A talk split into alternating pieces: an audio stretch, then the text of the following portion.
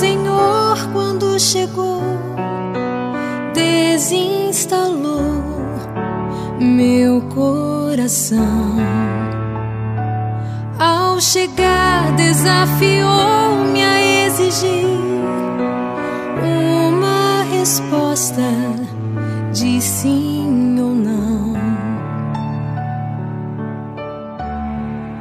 É fácil dizer sim, é fácil dizer não, mas dói depois do sim e dói depois do não. Olá, seguidores cristãos católicos. Como peixe na água, assim estaria o velho profeta Jonas entre estes fariseus e escribas no Monte das Oliveiras. Também ele é um ressentido e mal-humorado que outrora se pôs à sombra de um recínio e a leste da cidade, desejoso de ver a sua destruição. Também ele preferia aplicar a lei gravada na dura pedra que tem escondida na sua mão, em vez de seguir a lei do amor inscrita pelo dedo de Deus no próprio coração. Mas Jesus de Nazaré é mais do que Jonas. Vemo-lo todo o tempo sentado como mestre. Inclina-se apenas para escrever com um dedo na terra e levanta-se para marcar a diferença do seu olhar. Para ele, antes do pecado, vem o pecador. Para ele, eu, você, cada um de nós vem em primeiro lugar. Vem antes dos erros, das normas, dos juízos e até das quedas. Curiosamente, do homem cúmplice do adultério, que teria, segundo a lei, igual castigo de apedrejamento até a morte, nem se fala. Talvez o seu nome faça parte da escrita de Jesus de Nazaré, porque os que se afastam de Deus serão escritos no chão. Mas, como insistiam em interrogá-lo, Jesus de Nazaré ergueu-se e disse-lhes: Quem não tiver pecados, atire a primeira pedra. E eles foram saindo um após outro a começar pelos mais velhos. Por fim, só Jesus de Nazaré e a mulher, a mísera e a misericórdia, com esta ordem, vai e não voltes a pecar, porque a verdadeira queda, aquela que é capaz de arruinar a vida, é a de ficarmos no chão e de não nos deixarmos ajudar. Fica muito claro o, contra o contraste entre Jesus de Nazaré e os profissionais da religião. Onde está o Senhor, está a misericórdia, e onde está a rigidez, aí estão os seus ministros. No coração dos escribas e dos fariseus, como outrora em Jonas, há aquela dureza que não deixa entrar nem entranhar a misericórdia de Deus.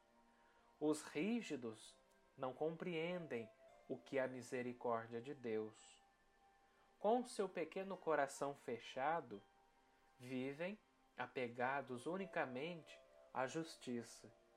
Os rígidos esquecem-se que a justiça de Deus se fez carne em seu Filho.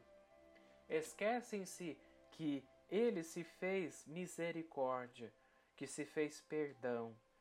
Esquece-se que Deus manifesta todo o seu infinito poder precisamente quando usa de misericórdia e de perdão. Para Jonas, para os escribas e fariseus, para nós todos acostumados à lógica do fizeste logo vais pagá-las. Custa perceber que uma justiça sem perdão seria profundamente injusta. Onde não houver misericórdia, tampouco haverá justiça. Onde não houver ternura, tampouco haverá amor. E a verdade é que Jesus de Nazaré já pagou por todos nós e continua a pagar o preço da nossa passagem para chegarmos ao porto da misericórdia e da paz. Não fiquemos à sombra do rícino de Jonas, ressentidos por um castigo que não foi aplicado, por um perdão imerecido ou desmedido. Atravessemos esta segunda tábua de salvação depois do batismo, que Deus nos oferece no sacramento da reconciliação. E entremos, sem medo, no cais da ternura, para vivermos, ou melhor, para virarmos de bordo e encontrarmos um rumo certo em direção à meta última da ressurreição. Irmãos e irmãs, aproveitemos esta quinta semana da Quaresma para deitar todas as pedras ao chão. Não vá a nossa embarcação naufragar por excesso de peso, por causa de tantas pedras escondidas na mão, no sapato, no coração. Deitemo-las todas ao chão. E em vez de um dedo acusador, uma mão estendida. Em vez da rigidez da alma, a ternura do coração. Sejamos capazes de tocar e acariciar com ternura a carne sofredora de Cristo Jesus nos irmãos mais frágeis, mais sós, mais feridos. Não lhes tirei, atireis pedras. Oferece-lhes o perdão. És filho de Deus, faz nosso irmão. Que Deus vos abençoe pela intercessão do venerável Carlos Acutis uma santa e abençoada quaresma. Até a próxima liturgia.